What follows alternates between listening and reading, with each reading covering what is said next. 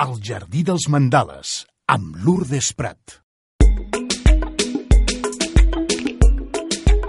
La tarda del dimecres dedicada, com sempre, a la psiquiatria i la psicologia. Vam deixar pendent un tema, un tema molt important, molt interessant, que tractava les relacions, eh, podríem dir, doncs, de dependència, insanes, les comparàvem amb el que podria ser una relació feliç o una relació eh, equilibrada, no? I va ser amb les nostres psicòlogues de l'Institut de la Ment, amb la Carla Cachafeiro, que avui torna a estar amb nosaltres. Hola, Carla. Bones. I amb la Elsa Rodríguez. Elsa, bona tarda. Hola, bona tarda. Un tema que va donar mm, bastant que parlar i col·loqui. Hem rebut alguns missatges, també ja saben que ho poden fer a través de les xarxes socials o a través del nostre canal, el de, els mandales la, al Jardí dels Mandales amb l'Ordes Prat i si no directament a l'Institut de la Ment també es poden adreçar allà i enviar un missatge i nosaltres de manera anònima perquè hem rebut alguns missatges aquesta setmana de manera anònima doncs elles ho contestaran. Tenim pendent algunes eh, preguntes però també tenim un tema important. Parlàvem dels fills. Els fills quan una relació entre els pares no és el que té que ser no és una relació saludable que m'imagino que aquests fills que tota la vida han nascut en aquest entorn tampoc saben el que és una relació saludable, no? Quan estan eh, en una relació insana, perquè si sempre estan en aquest nucli familiar, doncs el, els hi deu semblar que és normal que el pare cridi a la mare, que s'insultin, que, que, que arribin a les mans o, o que hi hagi eh, intolerància en qualsevol cosa que faci un vers l'altre, no? Què, què passa amb aquests fills eh, d'una relació que no és el prou normal o sana com tindria que ser? Carla, tu sempre li poses la part optimista, però aquí trobaríem una part optimista, una part... Bueno, potser la part... tot a canviar? La part optimista potser seria que podria generar un malestar en la persona i que fes que aquesta persona decidís canviar. O sigui que a partir de això no m'agrada, uh mhm. -huh. decidís dir no, això no és el que vull, per tant vull aprendre noves maneres de relacionar-me amb, amb la meva parella i ser un model diferent per al meu fill o filla, o per als meus fills. És a dir, que sense tenir una comparativa, sense saber ben bé què és una relació amb uns pares que es porten bé, simplement el seu malestar, el seu neguit intern ja li, li dongui aquestes ganes de canviar, no? Aquesta seria la, sí. la, la, la visió més positiva d'aquest conflicte amb els pares, no? El malestar Però... de viure en aquest tipus de relació que, encara que sigui el que coneixen o el que han vist, sí, també genera emocions mm -hmm. negatives, de por, de tristesa, de ràbia... I hi ha eh, adolescents que venen a, a demanar ajuda per si sols dient a casa meva no s'hi pot viure, a casa meva tots són crits, tots són conflictes o és difícil trobar-se aquest cas? Eh, en el teu a la, cas, Elsa, a la consulta privada sí? és més complicat, sobretot perquè són menors d'edat. Eh, però si hi ha govern sí que hi ha un telèfon que està habilitat per ells, que és eh, de l'equip d'atenció a la... Perdó, de l'equip de protecció a la infància i sobretot està obert per, per aquests temes no? de violència i de manera anònima perquè al ser menor d'edat seria aquest el, el problema no? Uh -huh. Uh -huh. és a dir, que hi ha, un, hi ha un dispositiu a govern per als nens o nenes que, que es trobin malament, que es trobin inquiets o fins i tot, no sé, m'imagino que deuen tenir ganes de plorar quan passa coses d'aquestes, no? Sí, sí. Hi ha un telèfon, quin és el telèfon? Ai, tu te'n recordes, Elsa? Quedaré malament, però ho portaré per la següent, eh? És sí un que, telèfon sí que, que, que atén a tots aquests uh, menors que tenen un problema, que a vegades eh, tan sols volen expressar-lo, però que a poc a poc podem arribar a buscar-los una solució. Sí. En la consulta privada amb elles és més difícil, És molt no? complicat, Perquè, eh? clar, sí. eh, hi ha la barrera dels pares, hi ha la barrera de no saber on te tenen que anar, i, i un cop un cop arriben, eh, potser és perquè algun familiar els ha, el, els ha conduït, que no són els pares en aquest cas, eh, pot no, passar generalment són tercera... les mares les que les porten, eh? Sí, les mares les que porten els, els adolescents, eh? Mm -hmm. Perquè elles mm, detecten també aquesta sintomatologia i aquesta problemàtica eh, autoestima que està danyada, molt baixa, i llavors buscant una solució pel fill o la filla, no? I són les mares generalment les que porten els nens. Mm? Pels pares és difícil veure eh, què els està passant als fills o donar-se compte que és per culpa de la seva actitud que els seus fills tenen aquesta baixa autoestima? Sí. No se'n donen compte que no estan fent... No, no s'adonen perquè partim del punt de que ells responsabilitzen a la dona de tot el que passa a casa és per culpa teva. També, si els teus fills no estan ben educats o no tenen aquesta autoestima, és perquè tu no has fet la feina. Ells no tenen aquesta sensibilitat ni aquesta empatia cap a la, la parella no? i cap a ningú. Un maltractador no té empatia, no? és aquest el punt. Mm -hmm. mm? Carla, eh, quin ser, quines serien les pautes a seguir quan, quan tu sents aquest neguit de que a casa no, no estàs bé, però ets un adolescent, eh, no saps si pots eh, demanar ajuda a través d'aquest telèfon de govern. Eh, què és el que tens que plantejar per començar a fer canvis? Mm, sense anar a teràpia ni res, jo crec que el més ideal o el primer que podrien fer és agafar un adult de referència amb qui tinguin confiança, puguin comptar, es puguin expressar lliurement i sí, a donar, o sigui, poder expressar aquest malestar amb algú que els pugui ajudar o que els pugui ajudar a trobar els recursos necessaris. Uh -huh. El futur d'aquests nens, eh, d'aquests joves o aquests adolescents o, o, o bebès, perquè des, aquests, aquests ambients es viuen des de que, que neixes, o des d'abans també, eh? O de, clar, sí? També. La violència uh -huh. fetal també és, existeix, no? I és un tipus de maltractament. Uh uh -huh. Com, com es produeix aquesta violència fetal, que poder, podria ser sí. la més desconeguda? Eh, bueno, les dones comencen a veure o estan veient mentre estan embarassades o fumant, també aquest és un tipus de maltractament. Eh? O la parella que maltracta la seva dona amb empentes, insults, tot això té una repercussió a nivell emocional i, i ho rep el fetus, eh? És a dir, la dona fumadora està fent, d'alguna manera, d'una manera indirecta, a vegades sense saber ni ser conscient, un maltractament sí, és un maltractament. Fetus. Sí, sí. I, mm. I aquest nen ja neix amb unes conseqüències? Sí, de, eh, a vegades amb aquesta dependència cap al, a la nicotina, també, eh? mm -hmm. sí. Igual que a l'alcohol, també. Com, mm. com se n'adonen que hi ha una dependència? Um, perquè, clar, m'imagino si hi ha una, una, una dependència a algun altre tipus um, de droga o d'estupefaent mm. que no sigui el tabac, o, o que sigui l'alcohol, o que sigui els somnífers, o que siguin tranquil·litzants, i no ho explica la mare? Hi ha alguna manera que vosaltres detecteu que aquest bebè bueno, està patint? Això es detecta a l'hospital mateix, eh? perquè tenen símptomes d'abstinència els nens, uh -huh. també. A través d'analítiques sí, sí, sí, o a través analítiques i de la conducta i del comportament, eh? que comencen, tenen fred, comencen a, a tremolar i si són però t'estic parlant de, de, de casos extremos eh? sí, sí, sí, sí, que sí, però hi ha que una addicció sí. de la mare no? Aquí és eh, aquesta violència que dèiem de, del fetus aquest nen ja creix amb una dependència sí, sí, que ja pot tractar eh? però sí però sí que neixen amb aquesta bueno, el, com es diu, el símptoma d'abstinència sí, sí. Mm Digue'ns, Carla. Ah, jo això no ho coneixia, si no... Tu ja els agafes més grandets. Sí, sí, de fet jo no porto nens. Que ja està, eh, o sigui, el tema ja Adolescents, està... Ja, adults. Ja està palès, ja s'ha comprovat que hi ha algun, algun problema. Com es fa la teràpia? Se li fa al, al nen, a la nena, se li fa conjuntament als pares? Com es tracten aquests problemes de fills de, de parelles que no tenen un tracte entre ells saludables o hi ha un maltractament? Clar, partim que si hi ha un maltractament, mm, la persona que vindrà a buscar ajuda no és la generadora de malestar, uh mhm. -huh. és la que està rebent aquest, aquesta, aquest maltractament. La víctima, diríem. Uh -huh. Exacte. Per tant, jo quasi que diria que s'ajude a qui va buscar ajuda. Si es pogués treballar amb la parella, clar, en un cas de maltracte difícilment, uh -huh. però si fos perquè no hi ha pràctiques saludables a la parella, seria ideal poder tractar directament l'arrel del problema que seria com s'estan relacionant els pares, i després també, d'una altra banda, amb el nen, com li està afectant, com, quines conseqüències està tenint, què vol fer amb això... Uh -huh. Sí, però això, com tu dius, és una relació que no sigui de violència, Exacte. eh? Uh -huh. Si no, no és recomanable això. Mm. Perquè m'imagino que quan hi ha una, ja hi ha un, un maltractament, una violència, ja hi ha altres recursos, ja s'intervé des d'un de, des altre àmbit, no? ja més legal, podríem dir, no? Sí, a vegades o a vegades no s'arriba a aquesta part legal, no? Uh -huh. la, la majoria de les persones no denuncien aquest tipus Clar. de, delit, de delicte. I, I el maltractament psicològic també és més difícil, no?, de, de demostrar. De castigar, sí. també, no? Sí, sí, uh -huh. és veritat. Uh -huh. uh, un cop tenim aquests, uh, aquests nens... Uh, Eh, com els hi podem explicar? O, o si podrem, podríem explicar en general ja com un manual, ja com una normativa de quina ha de ser la conducta dels pares, de, de, que no ens passem de massa, de que no els malcriem, de que no els consentim, o cada nen és un món, perquè potser dos nens tractats igual, un acaba sent violent i l'altre acaba sent doncs, eh, una bellíssima persona. De què depèn tot això?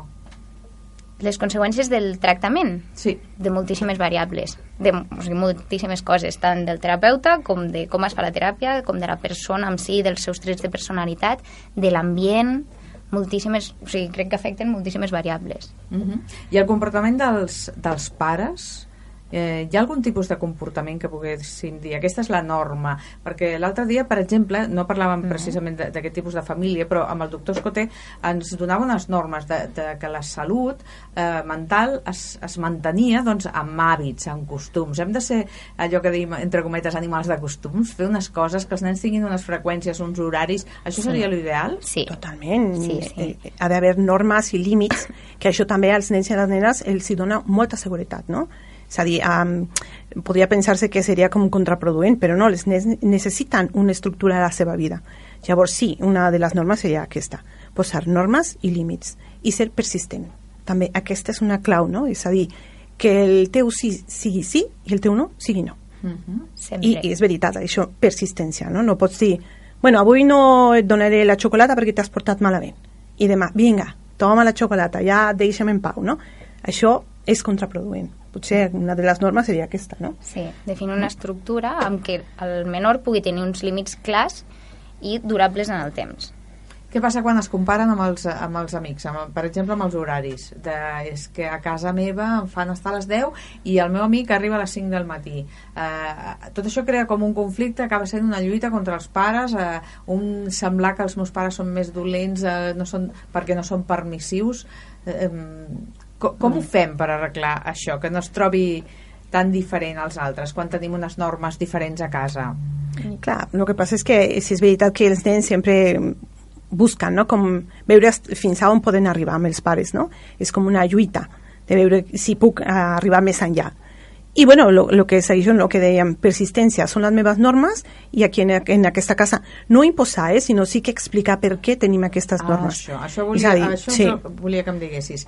Les coses les fem per imposició o les fem amb una explicació lògica, amb aquella Una opció de si no ho fas bé t'equivocaràs per tu mateix? Eh, Sí, és a sí. dir, hem de donar Sí. aquesta opció de, de petita llibertat i, i, i donar doncs, eh, una miqueta que valora les pautes no?, que donem. Sí, sí.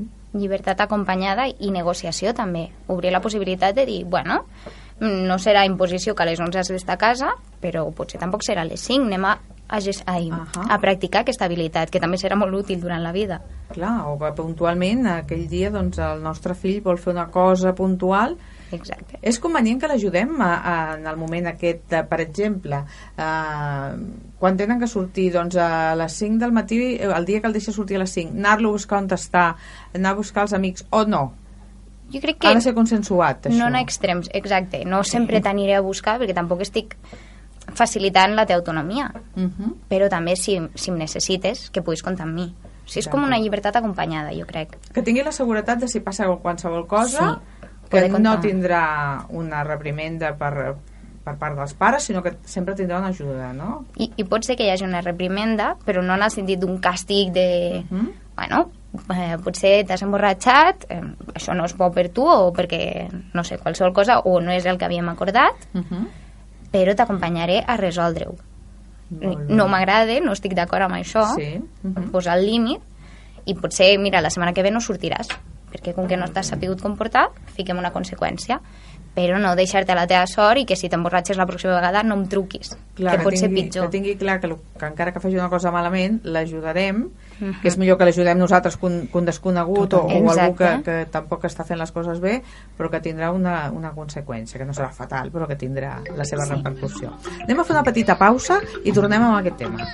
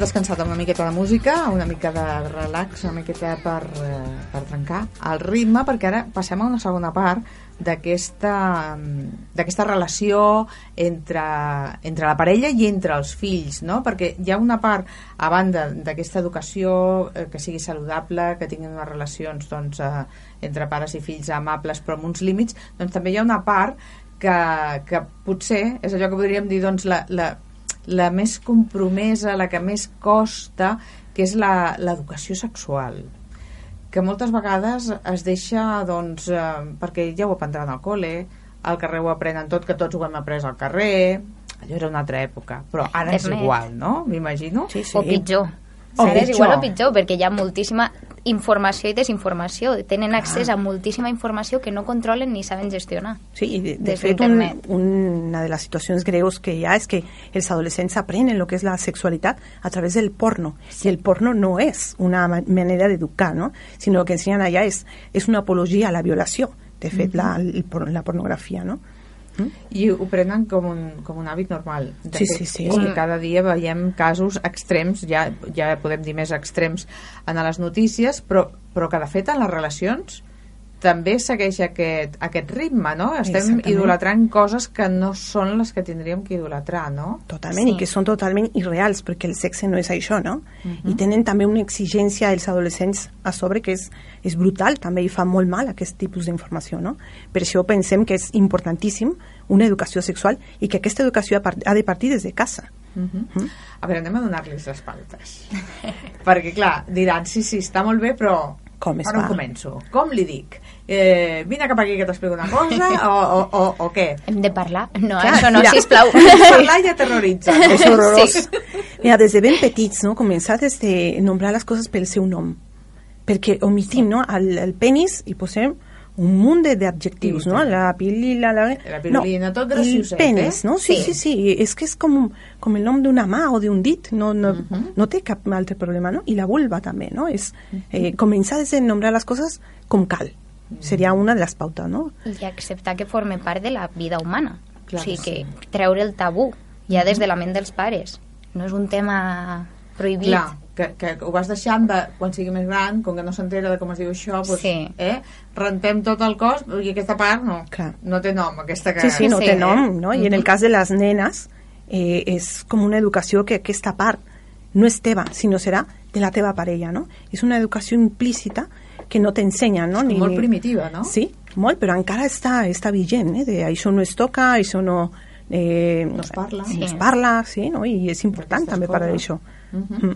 És bo que, que, que s'interactuï, per exemple, amb eh, deixar la porta oberta del bany quan el, algú dels pares s'està dutxant, no tenir por de que ens vegin despullats, eh, aquestes coses eh, són positives? Mentre la persona ho pugui veure amb natural, ho pugui viure amb naturalitat, sí. Si jo deixo la porta oberta però estic incòmode, uh -huh. la, en, encara que no ho vulgui demostrar, el nen ho percebrà i ho percebrà com una situació estranya que a més no està entenent, uh -huh. perquè no se li està explicant. Però si ho podem viure nosaltres amb naturalitat, sí. O I de... reconèixer les parts sí. del cos, sí. No... I de fet els nens arriba un punt en què ells mateixos demanen la seva intimitat. És a dir, ja jo no vull dutxar-me a la mama, jo vull dutxar-me sol, no? I, I sí que arriba aquest moment i s'ha de respectar, no? Quan ells diuen, ja no vull que, que mm -hmm. m'acompanyin al lavabo, no? S'ha de fer. I els, els nens i les nenes ho demanen, eh? I cada, i cada nen m'imagino que deu tenir la, la seva la seva edat, no? Un ho pot demanar als 3 anys, un altre pot demanar als 6, eh, sí. amb això s'ha de respectar, no? Sí, sí, sí, la seva no, manera no de fer, inclús hi ha gent que és, que és més liberal, per dir-ho d'alguna mm -hmm. manera, i hi ha gent doncs, que no li agrada tant exposar-se, que també té a veure amb el que han vist a casa. Però bueno, que, que sigui còmode per la gent i que es respecti tant la privacitat com la, lliberar, la, la llibertat, per dir-ho mm -hmm. així. Com limitem aquestes visualitzacions eh, de porno, aquesta facilitat que hi ha ara amb els mòbils perquè és pràcticament impossible limitar el que veuen i el que no veuen.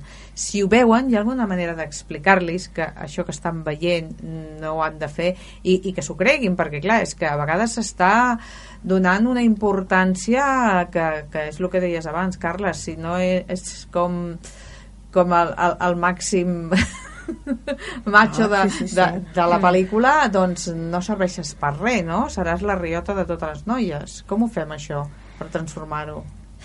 S'ha de parlar, que sí, sí. s'ha de parlar d'aquests temes, no? I d'informar, depèn l'edat dels nens i les nenes, s'ha d'anar informant a poc a poc, no? És a dir, a un nen de 3 anys no li parlarem d'aquestes situacions, però sí a un adolescent sí començarem, no? De parlar de pornografia, de lo que és la sexualitat i sobretot tot, totes les idees equivocades en torno a la, a la pornografia, no? és, és impressionant com, com es fan. És, bueno, hi ha persones que, que hem vist com es fan aquestes pel·lícules, és una realitat, una escena es pot arribar a gravar en un temps d'un mes, un mes i mig, és a dir, que és, és un temps llarg, no? I Sí. que, que resumeixen en Uh -huh. 5 minuts, 10, perquè això Sí, dura un sí. munt que dius, sisplau, com, es, com es fa això, no? A més, Però sí, és, hi ha poc carinyo amb tot això. per això et deia, I és una una apologia visió- a la violació, no? Sí. Una utilització, una cosificació de la dona, sempre. Ara amb aquests moviments eh, així com més radicals o, o més extrems o més feministes, no sé com els hi volem dir, eh, se reivindica molt el paper de la dona que sigui igual com el de l'home. Sí. És a dir, que mira, jo mm, pues, eh, l'home estava molt, vist, molt ben vist que cada eh, dissabte quan sortís tingués una dona diferent, doncs ara que les noies també. Però realment és igual eh, després aquesta noia en la societat es sentirà igual es tindrà que passar el temps lluitant dient que és igual que un home que, com és la, la societat actualment amb aquest tema? No hem, no hem avançat, No hem eh? canviat, eh? No? No hem canviat i, i és, continua aquest valor en la virginitat d'una dona, no? És a dir, si ets verge, bueno, tens un valor impressionant, Mhm. no? Sembla com molt arcaic, però és que continua aquesta idea, no? I un noi que té moltes noies és un machote, és un home de veritat. segueix estant ben vist. Sí, sí, sí, això sí continua. És a dir, sí que hi ha una, un pensament diferent, però sí que encara queden tabús, no? Sí, sí que les noies eh, estan com més eh, liberades en aquest sentit, però sí que queda molt camí per endavant, no? Sí. I tot aquest renaixement, no renaixement no, perquè abans no existia, ah, no fos que fos d'amagat, tot aquest tipus de sexualitat estranyes, noves, innovadores, eh, alguns joves que ja no volen practicar el sexe, que són totalment La asexuals, sexualitat. eh? Mhm. o, o els que fan el polioamor, tot, tots aquestes coses, que, què opineu? Tot això és Bueno, sa, això, com insà? tu dius. On t'ho posem? Sempre ha existit això, però és que ara, eh, el, com deia la Carla, les xarxes socials ens, ens donen aquest, podem arribar a aquesta informació. I en sexualitat, no sé què opina la meva companya, que ella és l'experta, eh, el que és normal en sexualitat és allò que es fa entre dues persones que estan d'acord. Molt bé. Tot el que dues persones, tres, quatre, cinc, totes estiguin d'acord en sexualitat, això es denomina normal. Normal. Exacte, sí. Mhm. Potser no és lo habitual, Clar. però mentre jo estigui a gust i l'altra persona... O sigui, mentre no em faci mal a mi ni a una altra persona, Mhm. mal de patiment, Sí, sí, sí, que no ho facis forçadament o per quedar Exacte, bé, perquè no exacte. s'enfadi l'altre, ho vaig a fer. No, Exacte. ho has de sentir de veritat. Sí, Això també no- pot ser un tema molt interessant per un altre dia, eh? Totalment, Perquè el tema aquest sexual abans era bastant limitadet, però és que ara que podem explicar qualsevol cosa m'imagino que, que serà de, de molt interès, no? Sí, sí. Perquè... I tenim una experta, llavors hem de- d'aprofitar. Home, I tan jove que Sí, això sí. m'encanta, perquè a més a més ella, clar, té l'experiència de- d'haver nascut ja en aquest canvi, en aquesta evolució, Exactament, no? Nosaltres sí. portem la ment una miqueta com més tancada. Ella és perquè, una altra generació. clar, Sí, sí, i tenim dos- teníem un concepte diferent, totalment, eh? totalment. Però ella ha nascut ja amb el concepte aquest de tenir opcions és una cosa normal, Sí, no? sí. Eh, abans trobàvem pocs homosexuals, eh, podríem dir a la nostra època, i, i tots eren, o alguns mig amagats, alguns es veien bé perquè ja era com de declaració pública i, i s'havia normalitzat, però ara és com normalíssim, no? Vull dir, i ja no, no, els, no jo crec que poca gent els deu, els deu mirar com a estranys, no? Encara queden, però... Encara queda algú, sí. Sí, sí, cada cop és algú. més obert, sí. Però la generació de la Carla ja és una altra cosa. És la, Sí. la jo nostra crec que hi ha de tot, però sí, hi ha més alliberament. Mhm. Doncs em sembla que aquest serà un tema important també a tractar, tots aquests tipus de sexualitat que les hem de Sí. mirar des d'un prisma doncs, d'una ment més oberta eh, com, com ens deia la Elsa doncs si quatre persones estan d'acord en tenir relacions sexuals entre ells i fins i tot compartir la vida doncs si és entre el ells problema? tot és ok Exactament. doncs ok, no? i si un jove doncs, no vol tenir relacions sexuals que abans només ho feien els capellans i les monges i ara és al revés, sembla Eh? Ara, Sí. ara sembla que... Clar. Eh? Sí, també hi ha els factors Ja moda. estan. Sí, doncs ara, doncs ara resulta que hi ha, hi ha gent jove que, que té 20 anys i, no sé, hi havia una època que deies tens 18 i encara no has tingut relacions sexuals, ui, que raro, no? Sí. I ara Sí, ara tenen no és- 22 i no tenen cap pressa. És una cosa que, que per què, no? És que sobre gustos no hi ha res Clar escrit, de fet. A Sí. tot això hi ha pares que ho troben estrany i venen a consultar perquè deu haver-hi tot. Hi ha expectatives trencades. Tu la idea que tens quan tens un fill és, és casarà, tindrà la feina, el que dèiem una mica, no? La casa de ping-pong. I de sobte em trobo doncs, que, que el meu fill o la meva filla és homosexual. Ui, això no m'ho esperava, però és, és normal i cada cop més normal. La paraula normal no m'agrada gaire, perquè No, al final normal vol dir nor normatiu o habitual. Sí, sí, sí. però sí. és, és doni i no passa res, no és cap problema. Doncs d'això en parlarem el, el pròxim dia i també d'altres coses molt interessants, totes relacionades una miqueta així amb el, amb el sexe. Perfecte. Gràcies a Carla Cachafeiro i Elsa Rodríguez per haver estat amb nosaltres, gràcies a l'Institut de la Ment per aquest programa de A cada tu. dimecres. A tu. Adéu. El jardí dels mandales, amb Lourdes Prat.